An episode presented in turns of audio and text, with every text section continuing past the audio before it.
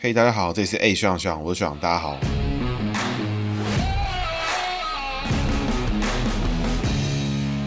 Hello，大家好，这是 A 学长学长，我是学长，大家好，学长又回来了。那今天要讲的主角呢是张立善。那张立善呢是现任的云林县的县长，那现在也是在追求连任。他二零一八年的时候大胜一波。这一集会来讲他呢，就是因为他时间到了，我们该把各县市的人啊都大概讲过一遍。那为什么不讲刘建国呢？因为先讲张立善，张立善是连任，那他实际也当过一任，同时他背后还有一个非常庞大的云林张家在背后。照惯例哈，我们的故事呢晚一点再来讲，我们先从姓名学开始哦。那张立善呢，这个立。是美丽的丽，善是善良的善哈，就是美丽又善良哈，听起来蛮不错的。那他本身呢是一九六四年一月一号出生，所以根据我们姓名学的算法呢，我们是以农历来看，所以他就可以当成一九六三年，也就是民国五十二年出生。民国五十二年呢，也就是我们的癸卯年。那癸卯年呢，张丽善是属兔。那属兔的话，它丽是美丽的丽，善是善良的善。我们要从人机位开始哦。这个美丽的丽字呢，其实在早期啊，就是这个台湾的女性啊，其实蛮多人取名用这个丽字。那当然，这个丽字呢，就是也是非常常见的啊，什么美丽啦、丽美啦、什么丽娟啊，什么就是很常出现这种丽字啊。所以其实听的也是常出现的字眼。那这个丽字呢，其实猜起来哦，相当的霸气。为什么呢？那个丽字呢，底下那个有个鹿，上面有一些那个小房子的东西哦。那个鹿呢，解成就是龙的意思，也就是子丑。寅卯辰巳午未的辰的意思，这个立字底下那个禄呢，就是走龙的意思。那上面那个小盖子呢，我们解成酉，酉就是有机的意思。有机的意思就是子丑寅卯辰巳午未生酉戌亥的酉字。所以这个酉字呢，在张丽善身上呢，这个立字就代表的是一边属龙，一边属鸡。那它本身呢是属兔，所以呢兔逢龙呢，这个两个都是木字，两个呢都是木系的生肖，所以内在个性呢乐观，木木比旺。但是呢，这边暗藏了一个我们姓名学有时候会出现的一个冲刑破害，然后这个冲刑破害呢是是比较特。殊的格局，这个我们叫做玉兔见龙云里去啊。玉兔见龙云里去是什么意思呢？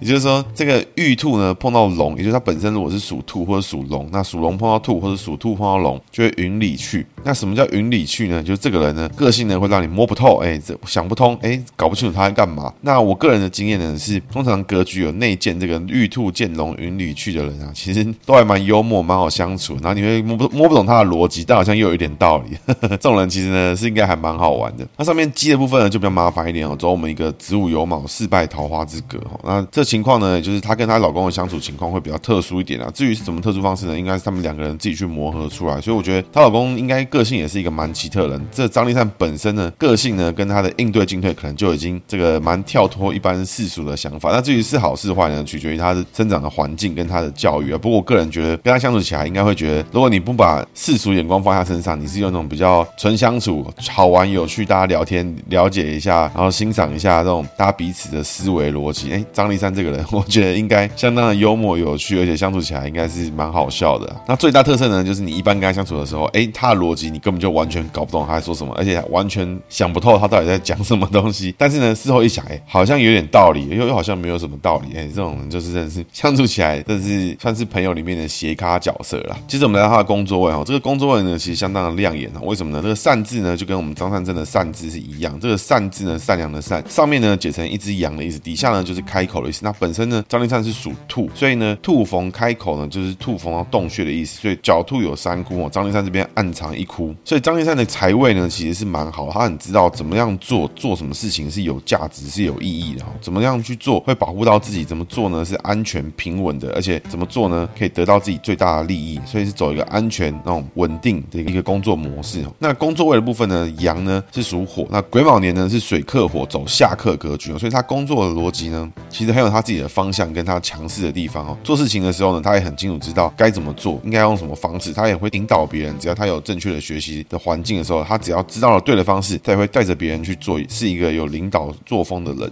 那这边呢是这个下克部分呢，看的是五行的格局，但是呢，本身我们生肖喜忌呢看的是结果，五行看的是过程。所以结果论来讲的话，属兔呢逢羊，走一个亥卯未的三。合哈，那这个亥卯未三合，也就是说它本身呢是属卯，在名字里面呢逢羊，羊就是未，子丑寅卯辰巳午未，属牛虎兔龙蛇马羊的羊字，所以本身呢张立善呢他的工作也相当的亮眼哦，这边呢工作上面还走三合的格局哦，所以做事情呢工作能力好不好，我相信肯定是没有什么太大的问题，做事情呢应该表现的也会很不错，而且贵人也多哦，越有用心去做，越去努力的去工作呢，接触到更多人，其实他就碰到很多很不错的贵人哦，所以张立善这个人本身呢，我相信工作能力呢不会太差，那取决于他个人本身受到的教育与环境哈。整体来看的话，张立善这个人的个性呢，就让你有点摸不透。那应该我觉得是一个相对有趣的大姐。那他的看事情的方式呢，角度呢，整个价值观呢，也跟世俗不太一样。那至于是好是坏，也取决于他个人。那所以什么叫是好是坏？也就是说，好的情况呢，就是他对于各式各样的关系呢，他都属于开放的心胸去看待。但是如果是不好的情况呢，他就会很容易呢，用他自己跟不同于别人的方方式去要求别人，然后也会在感情上面啊，或是在对外相处上面碰的这个鼻青脸肿，处于一个相当比较不顺利的状态了。那我觉得这就比较可惜一点。那不过呢，张立善这个人的工作能力呢，我相信哈，只要你碰到他，其实他的工作能力不会差到哪边去哦，绝对不是像一般人第一时间了解到张立善，哎，就是一个地方的那个角角头的妹妹啊，就刚好出来，哎，刚好就弄到一个什么县长啦，弄个什么立法委员啊，就只是派系的酬庸。我相信哦，应该不会那么没料了。我自己的看法，如果就姓名学上面来看看的话，那但是呢，好的情况就是我刚刚讲的，他很愿意去学习啊，接触到很多各式各样不同的知识啊，接触到很多各式各样的不同的工作的模式跟手法，那他也会表现得不错。但是缺点呢，就是如果当他没有受到非常强大的这个推力，跟他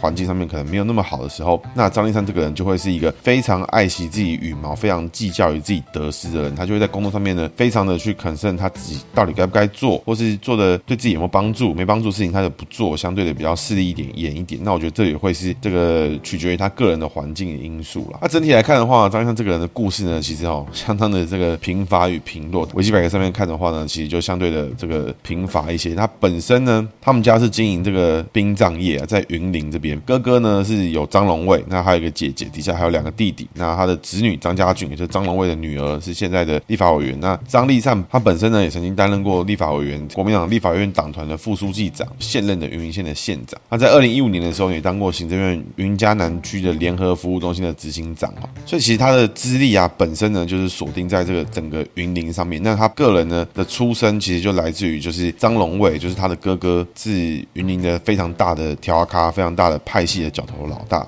张立善呢是他妹妹，所以就根据这个张派的这个运营模式呢，导致了这个整个张家每个亲戚啊，信得过的人都是散布在各个政治的组织啊、地方政治啊、中央政治啊，或是在地方上面能够取得到的职位。这整个张派呢，就是鲸吞蚕食，渗到各个地方去。那我这样做鲸吞蚕食，并其实并不是不好，因为大家把这个角色啊、人物啊、ID 遮一遮，名字换一换。你会发现一件事情，这个张荣卫好像是经营天才，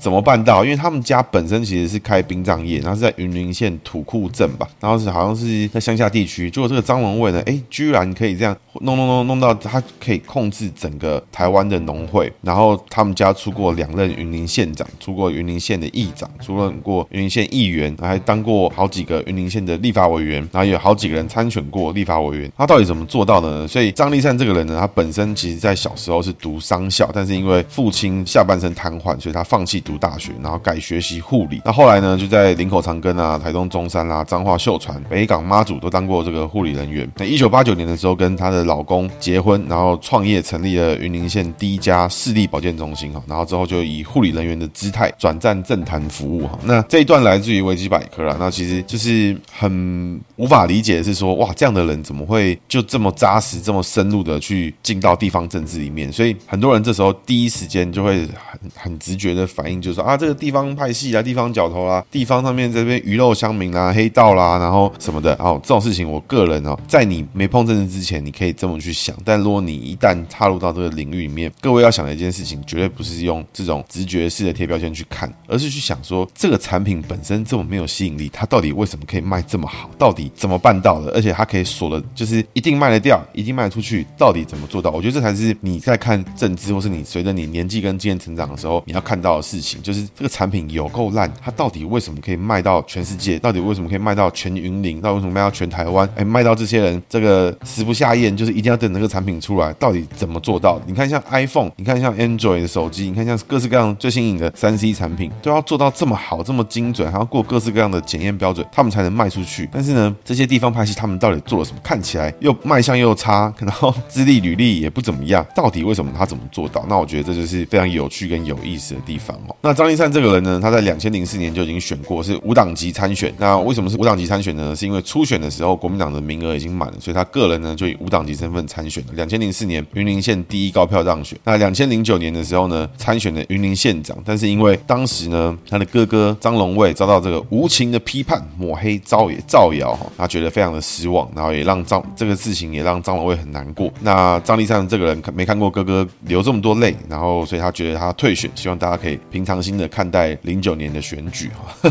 这个有情有义啊。二零一四年的时候呢，当时呢张丽善对决李进勇，民进党的李进勇。这个李进勇呢，其实我其实不太知道他在做什么事情，但我有点不喜欢这个人。那原因呢，其实就是因为李进勇呢在基隆选上过一任，他在云林也选任选上过一任，然后选上过之后呢都没办法连任，那我就觉得这个行为哈，就是严重了会给带给别人就是说，哎，民进党这个品牌是不是跟国民党其实没差？那个 ID 遮一遮，反正一任他也是在免洗。那我觉得这种都是非常不好的，因为一旦有机会执政，其实每个政党都应该要拿出自己最好的表现去给大家看，说我们是做得很好，我们有能力去表现去连任，而不是说今天 ID 遮一遮，只是换一群人上台，哎，其实都没差异，投谁根本就一样。那我觉得这才是地方政治最难看、最不好看的一个情况。所以我觉得李进勇两次都在发生在他身上，一次是基隆，一次是云林，我觉得这个都是让我觉得印象不是很好的地方。但实质上做什么事情，我其实没有去研究，只是从选举结果来看。当然，你也可以说他都碰到什么地方角头啊、地方买票啊。那请问，如果是这样的话，你第一任怎么选上的？就是因为有机会，大家也想给你机会。但是 ID 遮一遮，其实没差话，那还不如给更会分钱的人来做，那不是更好吗？对不对？故事我们回到张丽山身上哈，张丽山当时呢，在二零一四年，在全台湾深受哈，当时国民党声称的这个连胜文风暴之下呢，张丽山不敌李进勇啊，其实张丽山也是输在马英九身上了。那当时呢，二零一四年呢，其实张丽善跟李进勇对决的时候，其实就只输了大概六万多票左右了，那就也没输出多少。那在二零一四年的时候，是以四十三趴的得票率。那二零一六年的选举的时候呢，他是得到国民党提名不分区第九名哦，所以他是重返了立法院。所以他在二零一四年选输之后，哎，不到一年多，他又重新回到立法院接受了这个立法院的职务。那回到立法院职务之后呢，再过了一两年哈，就到二零一八年的时候，当时呢是李进勇追求连任，那张立善呢就是希望再来挑战一次。所以那一年呢，透过韩流的加持之下呢，张丽善以二十一万票赢过李进勇的十六万票，两个人得票率差不多是互换哦，就是李进勇大概拿到四十几趴的票，那张丽善拿到五十三趴的票。所以其实二零一八年的时候，张丽善呢就当了他的第一次的这个云林县的县长。那今年二零二二年呢，张丽善是要跟刘建国去对决，那刘建国也是云林民进党的立委啦。什么那？其实整个云林大家要注意到几件事情，就是几个特色的特征的点哦，就是说云林第一个是有六轻，那六轻呢是一个整个影响云林很多很大的地方，整个六轻的进入导致了可能云林的政治生态啦，或是议题上的提倡之下，那其实呢，云林一直以来到现在都还是农业大县哦，所以六轻这个东西呢，可以说是台湾第一个创造出平行宇宙的一个一个地方。那怎么说呢？其实原因就来自于说，这个六轻进来之后呢，当初其实是在选说是要去宜兰好呢，还是要去云林好？那最终呢，宜兰是因为陈定南的反对，那六轻呢，因为张荣卫还有一些人的支持，所以他们就最终六轻来到了云林设厂。这里面当然会有很多什么补助啊、污染啊、各式各样的事情，或是创造一些工作机会都有。那这两个县市宜兰跟云林对比来看的话，两个都是农业大县，那一个有六轻，一个没六轻。那在这之后的二十年、三十年，到底六轻对农业县造成什么样的影响？那我觉得这也是非常有趣的一个议题啊。这边以后有机会我们再跟大家讨论。那张丽善呢，其实有很多相关的争议啊，像是他的发言啊，或是什么这个立法院里面在在做这个各式各样的议题对抗的时候的一些发言。那我觉得大家一定会有很多想法或意见，或觉得哎，学长是不是想要偷偷嘴一下？其实我今天都没有，为什么呢？因为在立法的专业之上，我必须说，民进党的人学历真的太高了，然后学历很多很好的人，就是他们都会有很多很懂法律的人。那相对的，你看张立善他本身是护理师出身啊，虽然他也很懂地方政治什么的，但一旦进到立法非常专业的环节的时候，其实怎么样去针对文字上面的修饰，我觉得很难会有人表现的比这些这种传统的学霸或者非常懂立法精神的人还要表现的还要好。所以我觉得这边我就不想要多讨论，我想跟大家多分享一下，是说到底农会这件事情有多重要？因为很多人都第一时间觉得说啊，农会就是靠那些什么绑桩啦，那种用钱买啊什么，就是第一时间用这个东西去想。那其实大家可能不知道事情是说，农会其实影响台湾整个政治版图跟整个政治势力，还有它有多大的经济价值。那这些东西呢，影响下来，它会造成潜在的对于台湾的国际关系有什么关联哈？那我们再先稍微简单分析一下，就是说，就是因为我对这个部分其实不是非常的了解，只是因为之前有做过一些研究，然后也有跟朋友聊过一阵子，发现说，哎，这个其实东西非常有价值。怎么说呢？第一个哈，农会呢，它本身有金融的这个架构在，就是说你有跟农民去做放贷啊，或者农民去贷款，你这个农会本身也持有合作金库的股份。那我们从比较初阶的农会的开始，就是说，哎，你是做农业的话，你就种东西嘛，种东西种出来之后，哎，有产品了，那这个产品呢，可能是原物料等级，比如说它就是米、糙米之类，那它就是拿出去，这个要去产销嘛，就是你生产完之后你要销售嘛，对不对？所以销售之后呢，就会有这个有盘商嘛，就会有批发商，就会有零售商。所以理论上，就大家的理解而言来说的话，一个农产品在云林，比如说一片地里面，它长出了一颗青菜，这个青菜呢，经过这个农夫的采收之后，哎，那还要怎么样送到你家的桌子上，或是你今天要去买便当里面，便当里面的菜怎么样从云林的那个田里面到你的便当盒里面，中间到底经过什么东西？哦，其实一般来说，哦，它就是整批哦，产销班然后收过去之后，哎，农会去跟他收购，农会收完之后呢，然后进到这个农产运销公司啊，有点像是像北农啊，或者什么各式各样的各个地方的果菜市场啦、批发市场、零售市场等等，那都有。它其实应该会更复杂一些，因为他们的这个沟通方式都蛮复杂的。所以一个地区呢，它种了这些青菜，种了这些米饭，种了这些粮食，那这些东西呢，从原物料的形态，然后收集整理，然后定价，然后你要批发，然后你要运到可以卖掉的地方，而且这些产品都会有时效性。比如说你青菜，你能不能够常温下放一个礼拜再卖出去？不行。那你要不要冷冻？要不要冷链？冷冻过后的菜的价格是多少？那放在哪个地方卖又会差多少？所以其实这整个产业里面影响到的人非常多。第一个地的管理，然后还有肥料这些东西，还有参照就是可能还有二级的食材后置。比如说你今天种出萝卜啊，有人有人是跟你买去做成腌萝卜，或是农会做产销班的技术把它变成腌萝卜，直接卖腌萝卜。所以大家到台湾的各个地方的时候，每个地方每个乡镇，尤其是乡下或是农业大县，宜兰啊、云林啊，一定都会到处看到某某农会啊，甚至在宜兰或什么地方，很多地方其实到现在都还有都有农会的这个提款机。那大家如果去看银行的那个分行代码的话，你会发现那个各地的农渔会农，我记得农会为主啊，那个分行代码有够多，到处都是。所以农会的势力其实非常的大，大到一个你根本不知道它怎么会大成这样，而且它每天的经济体的那个数量呢是非常的夸张的。也就是说，你去想，今天我们如果要喂饱整个双北地区，大概将近五六百万人吧，应该超过吧？你要把这些菜从产地运进来，还或者从海外进口，然后产销到这个地方，它会有批发市场，像是我们最近很常听到，就在疫情期间非常常听到的，像是北农啦、滨江市场啦、第一国菜市场啦、华南市场等等。华南市场其实是属于中间盘商兼偏零售市场为主，但是第一就是以批发国菜市场，还有滨江也都是以批发国菜市场，就是会有人在那边喊价钱啊，什么高丽菜多少钱啦、啊，什么喊这些东西的这个市场，每一批青菜、每一批蔬果什么之类的，whatever，从每天凌晨从云林这种地方采收了，然后这一批菜往北部去运了，它不知道北部出去的价钱是多少钱。到了，根据你车跑的速度，第一批出的货，因为零售市场里面越早拿到货的人，就可以越早在市场上面摆摊开始卖。所以，如果你今天早上七点了，你还没有货可以卖，那你今天怎么办？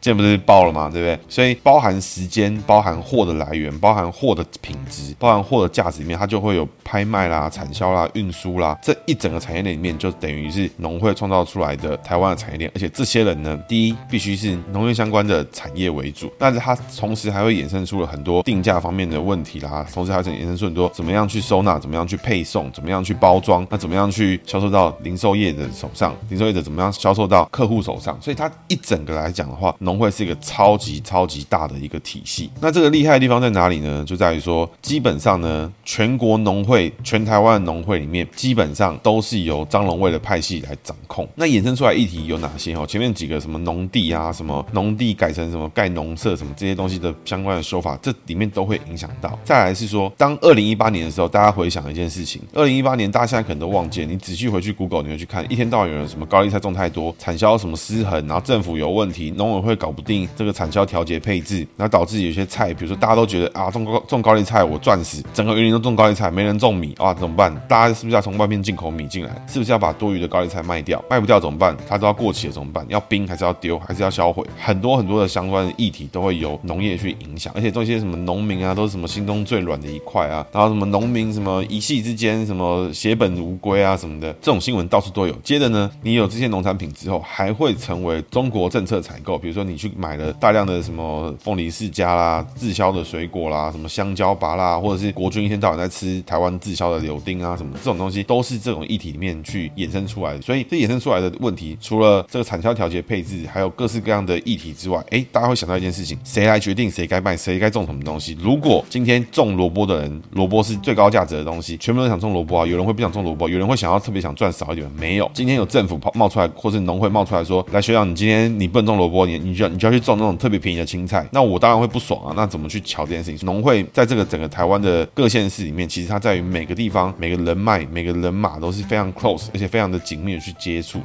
但是农会又会牵扯到市场的销售，所以市场销售里面，如果你今天跟拍卖员比较熟，这一这个这一家产销卖出来的农会的菜，这个拍卖员就帮他卖得好，或是价钱就帮他拉得好，那这时候里面就有很多人质的空间存在。所以云林呢，这个张龙卫他从农会大县里面开始一部分一部分的去深入。那大家来看的话，会发现一件什么事情？如果把 ID 遮一遮吼，然后包含这个销售的产品遮一遮，其实张龙卫这个人做事情就跟那种怎么讲？大家看那个 Netflix 里面那种毒枭的那种大毒枭一模一模一样，大家都是用种出来的然后产销卖到到处都是哇，每个地方还有工会，然后你还要去把每个人的事情都协调好，都可以瞧好，都处理到好，然后大家都满意他，大家都对他没意见，啊，这有多困难，你知道吗？而且他还他过程中，照目前看起来没有证据显示他有杀过人哦，或者是张龙卫，像墨西哥那些大毒枭都还要靠杀人立威，还要靠什么东西有的没的，哇，张龙卫可以这样子经营出来，当然有人背有人说他背后曾经是黑道啦或什么相关的事情，但我觉得本身他们家就是做殡葬业出来的，那那阿迪亚或塞罕可能当然也会比较多。那至于是不是真的是黑道，我觉得那由法院去决定。那但是你从经营角度来看的话，他可以搞定全国农会，那他本身个人张龙卫或张家体系里面学历好的人，或是有管理经验的人呢，我觉得应该相当的贫乏了。但他怎么做到，就是说他可以这样子去达到这个程度跟这个高度，而且直到现在哦，台湾政府都已经轮替了这么多，到目前为止，张龙卫去控制台湾农会可能超过十几二十年吧。台湾这样轮替那么多次，对他完全没有影响。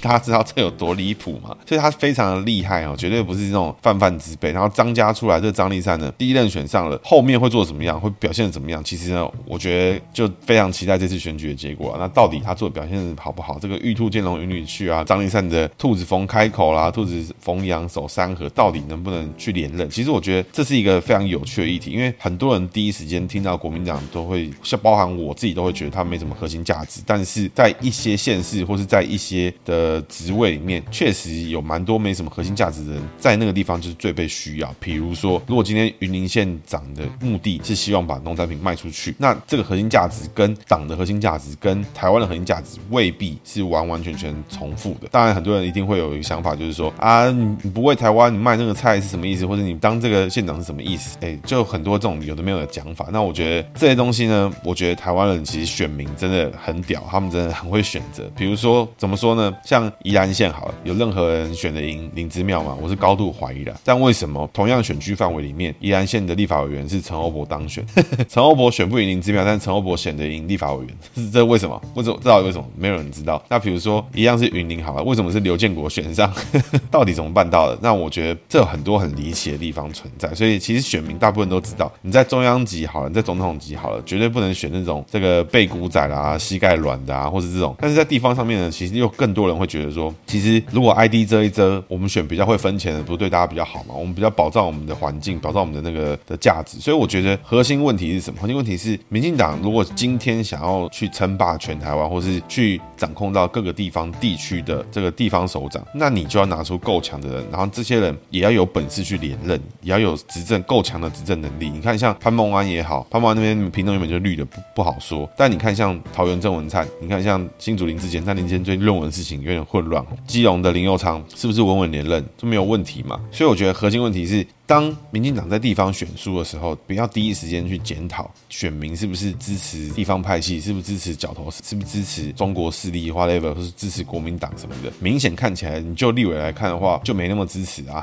对不对？但是呢，为什么地方派系上面人家会拿比较好？就是因为第一个，行政职他有资源分配的能力；第二个，选这些人跟选民进党有什么差别？没有什么差。很多时候，我会觉得希望跟大家分享，就是地方派系上面，我觉得包含像我哈，我你要我投张立三，我也投不下去。但是我会很好奇。到底张丽善跟张家怎么做到这件事情。我会去想知道说他怎么样可以这么深入的去控管这整个农会，怎么样可以让这个农会里面成为他绑桩的势力，那他怎么样可以达到这么多人都觉得他们 OK？大家要知道一件事情啊，第一时间听到角头啊、黑道啊，或者这种地方派系的人，会不会觉得觉得这些人在鱼肉乡民？比如说像颜清标、颜宽那集讲到，这些地方派系、地方角头的人，绝对不会是地方上最讨厌的人，或是最贪赃枉法的人。有没有做过最凶的事情？有没有凶神恶煞的人会做这些事情？有，那这些人很可能很快就被抓去关了。那大部分会留下来，会在这个地方服务大家，也有人被也被大家支持的人，其实他很有可能其实非常照顾所有的乡民，或者他照顾他身边的乡民，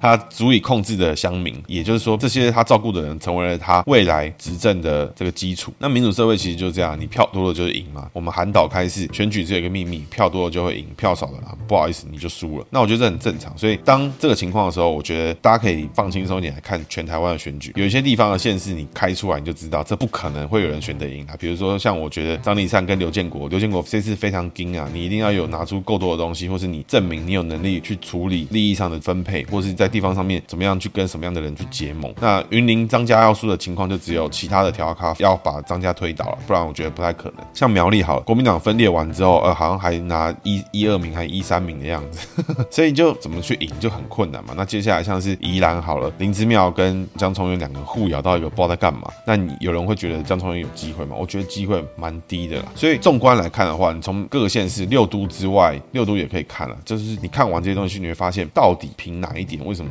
国民党好像会拿到这么多？其实他们拿到的就是比较会分配，会处理比较多人，所以票就比较多。但相对的，今天如果你执政的非常的有优势，你执政的非常好，比如说像是林佑昌好，我自己觉得超有感，我自己是觉得啦，这次基隆选的是蔡适英跟谢国梁嘛，那我其实我觉得比起来看，我自己会觉得，如果是这样单看的话，话应该谢国梁会赢。但是就林佑昌现在的政绩比起来的话，我觉得很难去看后面的结果啦。其实大部分的台湾人还是很愿意给民进党的人机会，但是如果民进党的人上任之后，就像我们刚前面提到的李进勇当了一届之后，大家发现 ID 遮一遮，根本就没差，还不如总统跟立委投你们啊！你看怎么处理啊？地方的我们就请比较会分钱的人，大家好好爽爽，不是更好吗？对不对？那所以我觉得选民到这边哈，也不要去第一时间去想说是不是这个台湾人贪小便宜啦，只知道注意眼前的事情啊。你要知道一件事情，不是每个人都有机会，每个人都有时间，每个人都受着这个上大学、上研究所、上博士班的这种机会的学历跟他的环境。很多人其实就是像我们刚刚前面讲到的，他在农渔会的体系里面，他每天要跑车跑到台北去送菜。每天就要抢收这些菜，每天就是一个菜，今天拍卖员多喊一块钱两块钱，他对他来说身价差很多。或者今天一场台风一场暴雨，他的青菜、他的米、他的农产品全部都不见了，就没了。他在养的虱目鱼就没有了，不见了，消失了。那他也没有时间去读书，那怎么办？所以其实有很多的选民是走这个方式。所以为什么农会这个体系在全台湾，像是除了我们刚刚提到的云林张家跟北农的总经理韩国瑜等等的这些人都是农渔会出现？为什么出来农会出现，大家就觉得说哇，这个人好像有背景在后面撑，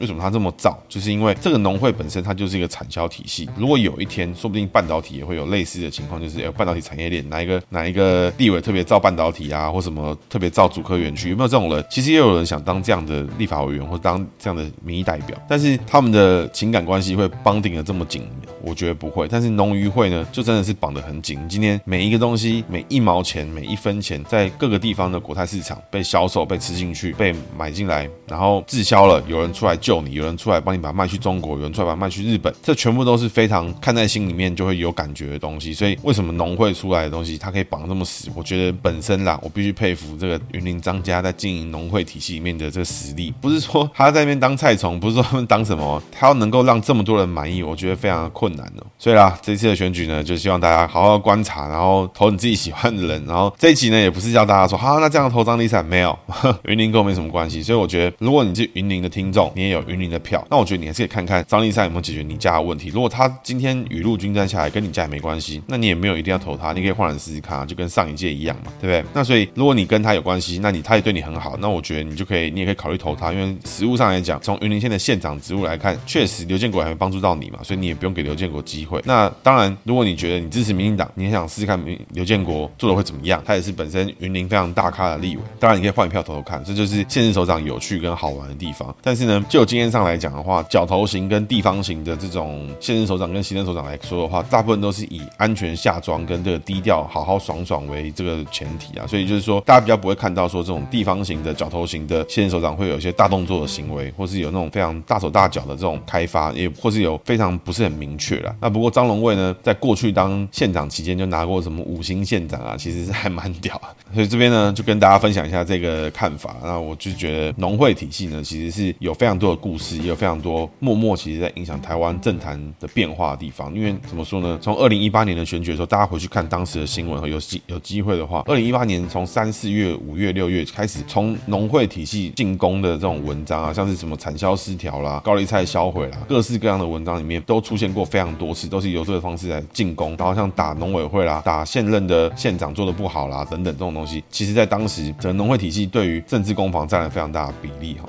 那同时呢，刚刚前面有提到，其实河库里面也有农会的势力，然后在于北农里面也有张家的势力，所以农会体系呢又影响到非常多。所以在最早期第一次白绿起冲突哈，就是那个当时的董事长吴英宁，还有北农里面柯文哲跟韩国瑜还有许常仁发生纠纷啊，然后第一次柯文哲跟张荣味合作。把民进党踢掉，当时这一切都是从农会这边开始发生，所以大家绝对不要觉得农会的事情离你很远哦。包含像这一次这个疫情在万华，也是从这个第一国泰市场、华南市场，然后滨江市场里面开始陆陆续续产生这种事情。为什么这些地方特别容易出现这种疫情？因为人流量多，参与这个市场的人多。那这市场里面除了农会体系相关的销售之外，还会连接到哪里？除了还会连接到各个销售的零售业者，还会影响到餐厅的经营业者，所以绝对不是一个小的事情。所以。不要觉得说啊，云林农业大国啊，什么跟我们没关系啊？那个农会体系啊，北啊，不光跟台北市什么关系？没有，全部都有关系。因为这些东西已经一直以来，在一八年、在二零年、在二二年、今年都在影响整个台湾的政治版图。